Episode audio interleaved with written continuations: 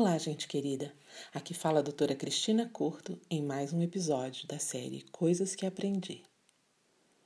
Uma das pessoas mais extraordinárias que conheci se chama Byron Caitlin Ryde, ou simplesmente Byron Katie. Hoje vou contar um pouco mais da sua história. Byron caiu em depressão profunda e por 10 anos foi piorando até que quase não conseguia sair do quarto. Só desejava morrer.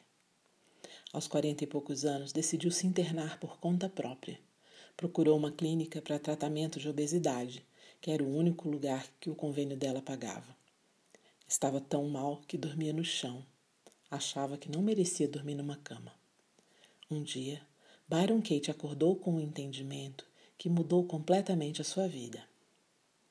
Ela percebeu que quando acreditava em seus pensamentos, ela sofria e quando deixava de acreditar neles, o sofrimento desaparecia.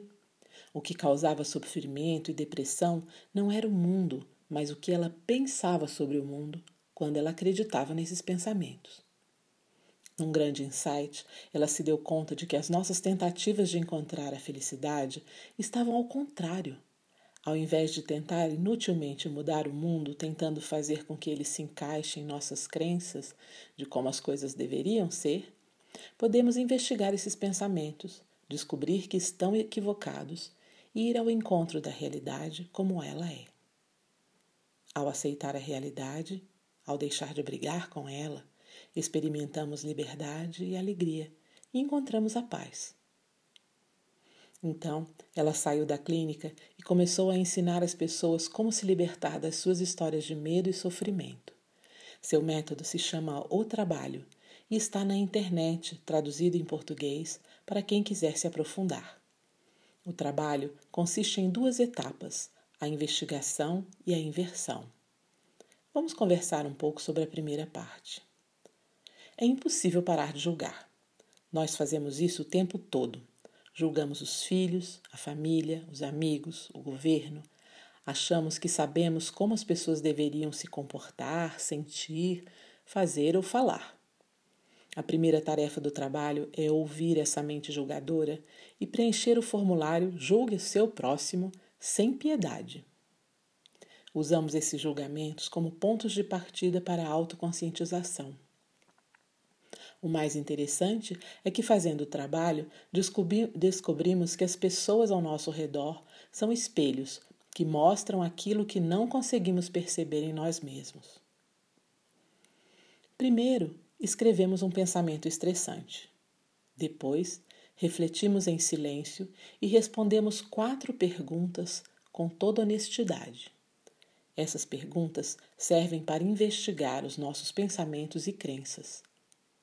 As primeiras são: Isso é verdade? Você pode saber com certeza absoluta que isso é verdade?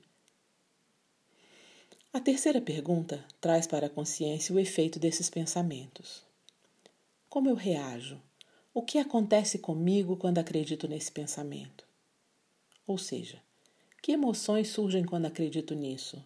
Que imagens do passado ou do futuro eu vejo quando acredito nesse pensamento?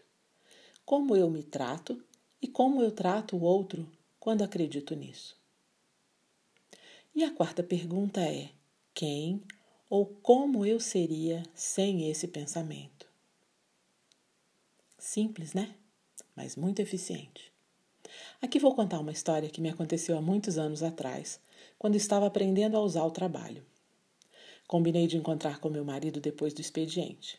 Éramos só nós dois naquela época e eu planejava um agradável fim de semana com ele. Fui para o lugar combinado e nada dele aparecer.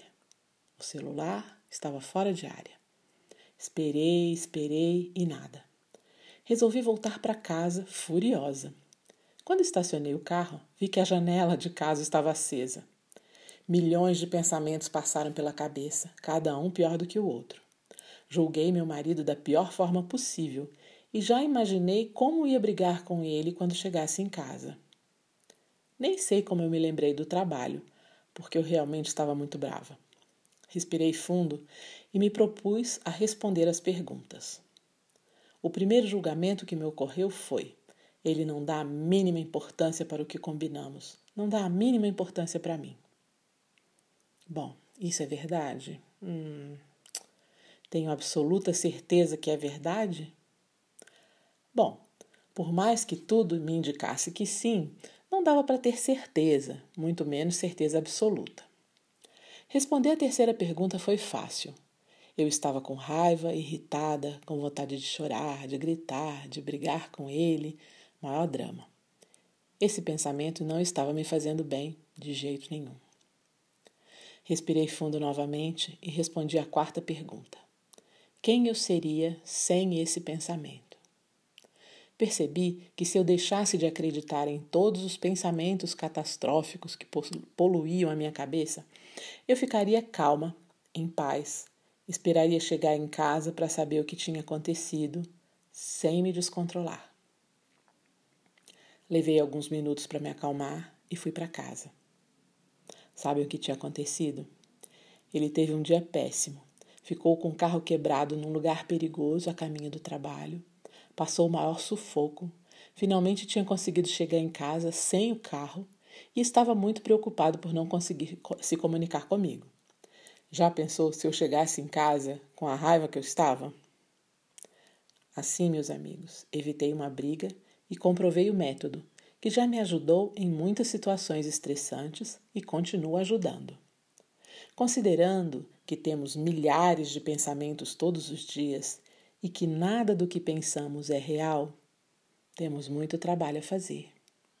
Então, um bom trabalho, um grande abraço e até a próxima!